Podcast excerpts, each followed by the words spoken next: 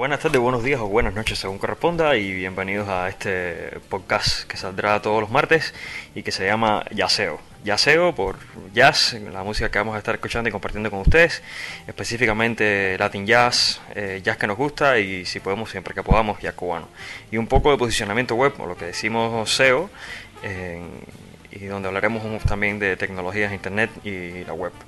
Bienvenidos a Yaseo y ahí viene Rafa. Intentando cada martes mezclar el, el agua del aceite, este puede ser el espacio preferido de los geeks eh, fanáticos, fanáticos al jazz, o a lo mejor no eres geek o no eres fanático al jazz, pero eres un poco los dos, y también este puede ser un podcast para ti. Bueno, a ver, eh, háblame un poco de, la sensación de la temporada, que indudablemente ha sido el mentado Google Plus o Google Más. Bueno, si hablamos de la sensación de la temporada en términos de redes sociales, ¿no? La red ahora mismo se está moviendo casi entre una discutida burbuja. En junio de 2011, Google entra en el mercado de las redes sociales después de varios intentos fallidos y entra en este segmento con un nuevo producto que denominaron Google Plus. Google Plus, eh, que tiene un diseño, una usabilidad y una gestión muy parecida a la de Facebook, eh, evidentemente para no cambiar mucho el efecto en el cual los usuarios interactúan con una red social, eh, posee tres elementos fundamentales.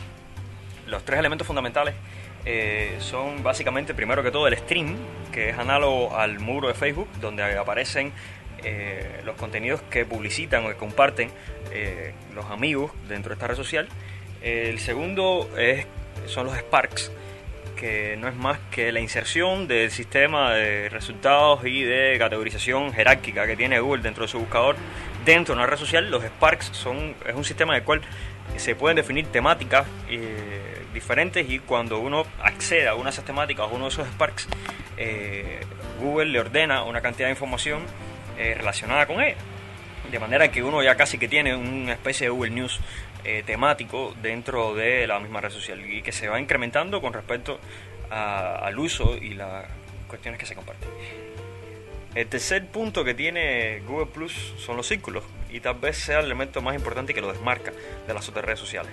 Eh, los círculos de Google Plus eh, no son más que la manera que tiene esta red implementada para seleccionar a los amigos y para organizarlos y para a partir de ello eh, distribuir los contenidos que, que, alguien dentro de esta red publicita. ¿no? Uno puede seleccionar a qué círculos uno quiere compartir, a quienes quiere seguir eh, e incluso a quien no quiere que se compartan esta información. Este posiblemente sea el punto donde, eh, como decíamos, Google Plus se desmarca de Facebook.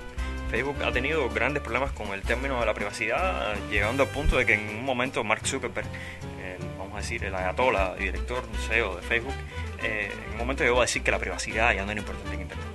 en respuesta a esto, Google apuesta por una red más privada cuya herramienta básica son los círculos.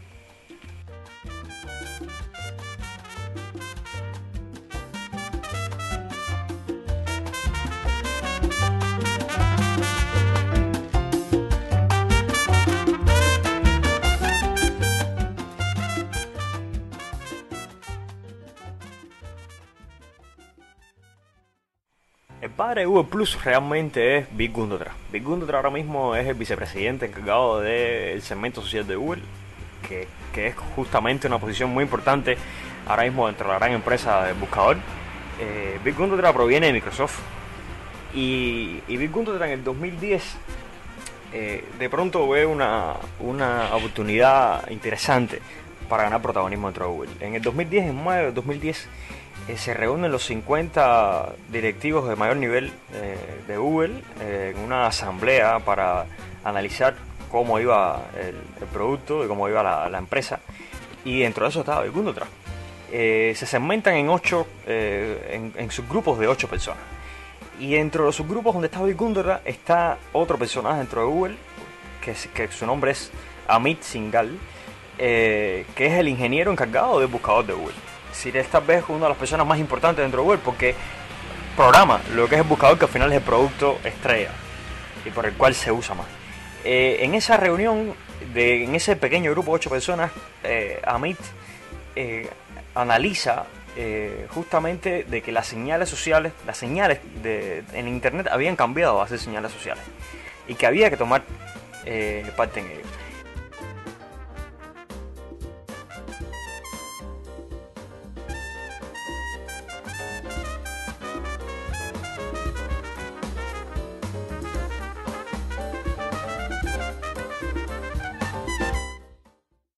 Vamos, a, vamos a hacer un poco, ¿vale? Vamos a hablar un poco de música. Chicos, y pero por fin que vamos a poner. Chucho Steps o Los Pasos de Chucho es la última producción de Chucho Valdés, eh, salía en el año 2010 por el sello World Village.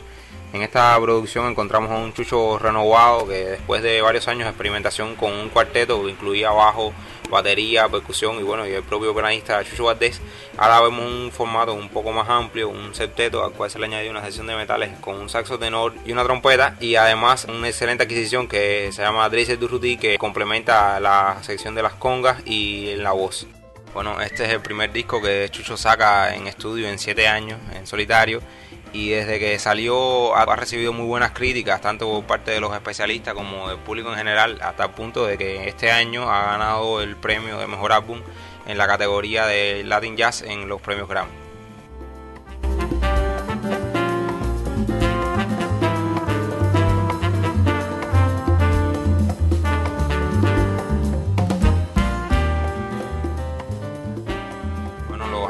Messenger, que es la nueva agrupación con la cual está tocando Chucho, es un septeto compuesto por él mismo, Chucho Valdés al piano, Lázaro Rivero en el bajo, Yaros de Abreu en la percusión, Juan Carlos Rojas, el peje, en la batería, y además Reinaldo Melián en la trompeta, Carlos Manuel Millares en el saxo tenor y Dresser de Rudy, como mencionaba anteriormente, en la percusión y en la voz.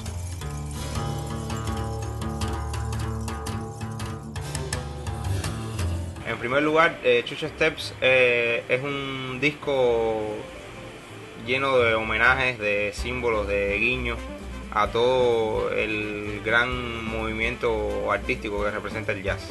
Estamos hablando de que desde el mismo nombre de la agrupación, los Afro-Cuban Messenger, nos está remitiendo a los Jazz Messengers de Art Blake y Ora Silver, que fueron los que de alguna manera abrieron las puertas a buena parte de los grandes músicos del jazz de la segunda mitad del siglo XX.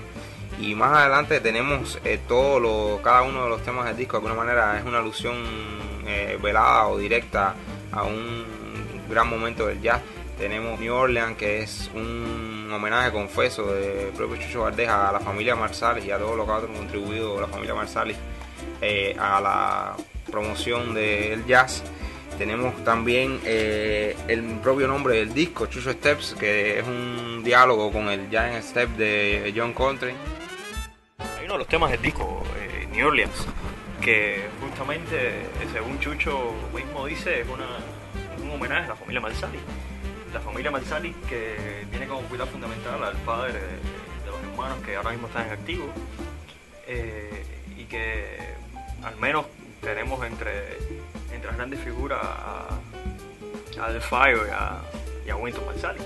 Winton Marsalis que ahora mismo es el director eh, artístico de la, del Lincoln Jazz Center. El Lincoln Jazz Center, la banda estuvo el año pasado en Cuba, compartió incluso escenario con, Chucho. Si hablamos de, recorridos, ¿no? de los recorridos que realiza eh, Chucho en el disco, indudablemente New Orleans es de alguna manera el gran recorrido. Es un pequeño tema en extensión sin embargo es uno de los que mejor muestra esta diversidad de la cual hace gala Chucho, esta hibridación y esta experimentación de la que hace gala Chucho en este disco.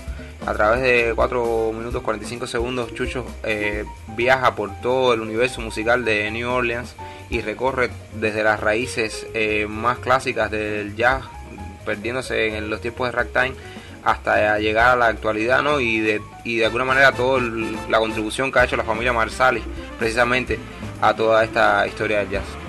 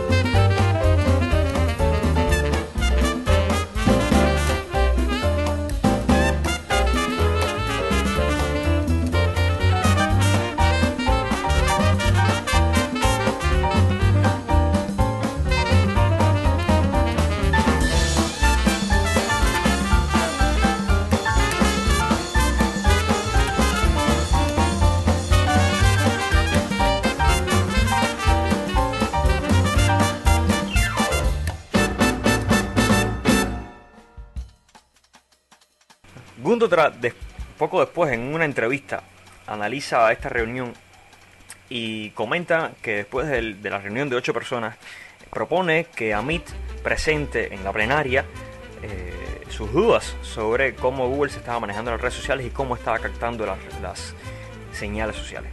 Esto, por supuesto, mueve a la cúpula de Google.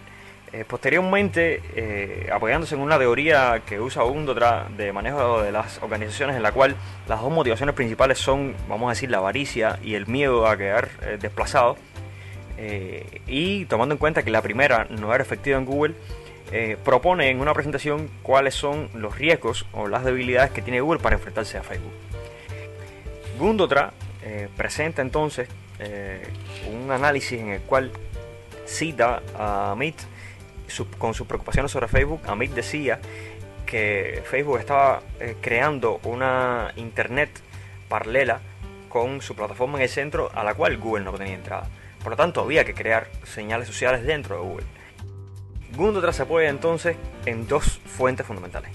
La primera es la presentación de, Amit en la plenaria de esta reunión de 50 directivos de Google y la segunda es lo que se llama el terremoto URSS. Esta fue una carta que envió el desarrollador Urs Hosle donde decía que las señales en Internet habían cambiado y que la forma en que las personas utilizaban Internet habían, habían cambiado. Por lo tanto, utilizando eh, los cuestionamientos de Amit y de Urs, él propone una red social que es aprobada rápidamente dentro de la eh, cúpula de Google. Al equipo Google Plus se le designa entonces un nuevo edificio que había comprado eh, la empresa y que se llamó Building 2000 y que en el cuarto piso estaban, eh, estaba el puesto de mando de Google Plus y que todavía está. Eh, Larry Page eh, asume eh, poco después la, la dirección de Google e impone que eh, las redes sociales o el esfuerzo social de Google iba a ser lo priorizado dentro de la empresa y que incluso los bonus que se le iban a entregar a final de año a cada uno de los miembros de la empresa dependían de los esfuerzos sociales que hubiera hecho Google. Por lo tanto, era un esfuerzo priorizado. Y para lo cual eh, tenía solamente 100 días.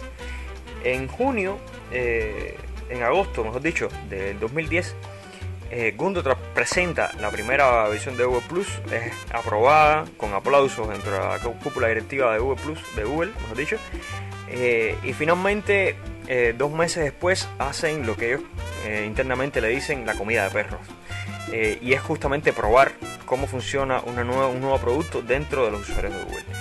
Eh, ellos suponían que al otro día 600 usuarios o 600 de los trabajadores de Google se iban a haber registrado en Google Plus y al final el 90%, a la otra mañana el 90% de los trabajadores de Google se habían registrado, lo cual evidenciaba que era un éxito rotundo. A partir de eso, la historia lleva a más de 100 pasos de desarrollo, a más de 100 actualizaciones de Google Plus hasta que llega a junio de 2011 y se lanza oficialmente al público.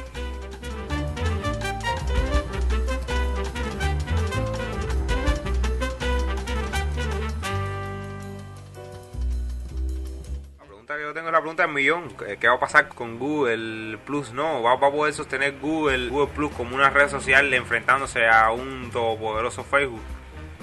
Eh, primero que todo, vamos, vamos, vamos a hacer una cosa en el podcast, ¿no? Eh, sí, y esto casi que va a ser una, eh, una tradición que vamos a tener todos los martes, ¿no? Si la pregunta te lo voy a dejar a la mitad y al final lo vamos a la otra parte. Eh, Yo no creo que Google Plus pueda con Facebook.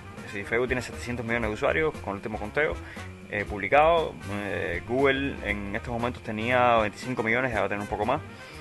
Eh, el crecimiento de Google Plus ha sido mayor que el de Facebook y Twitter. Por supuesto, la adopción de un producto esperado es mayor. Además, la gente ya sabe lo que es una red social y por lo tanto es más fácil que se mueva hacia adentro. Pero igual, ahora mismo, si uno entra a Google Plus, Google Plus es una red social que casi que está poblada básicamente mm, por gente geek, por gente fan de la tecnología, fan de Google. El público medio no ha entrado a, a Google Plus eh, y no sabe cómo utilizarlo y no quiere utilizarlo porque ya tiene Facebook. Eh, y una red social crece en función de la necesidad que tengas de entrar porque tus amigos están adentro, porque tengas una masa crítica para entrar adentro.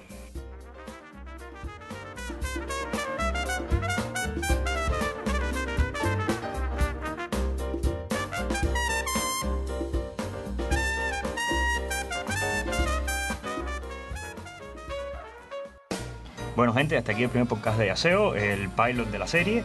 Eh, nos disculpan por la malísima calidad y el discurso disconexo que hemos llevado a partir de eh, todo el podcast.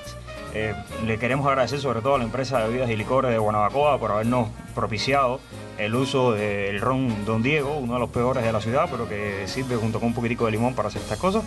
En el próximo capítulo tendremos, estamos preparando una entrevista con Harold López Nusa que tiene un discazo eh, joven de, jazz, un disco que se llama Canciones. Eh, nos encontramos con él el domingo y accedió a brindarnos una entrevista y vamos a hablar un poquitico sobre eh, qué cosa es el posicionamiento web. Eso si una de nuestras ninfas periodistas no nos hace unas buenas preguntas sobre cómo hacer posicionamiento para blogs, ese puede ser otro tema alternativo que tengamos. Eh, ahora mismo nos está entrando un correo donde la Unión de Jóvenes eh, Podcasteros, la OJP, nos está demandando por la mala calidad de este programa, así que veremos si sale el martes que viene. Bueno, un gusto y chao.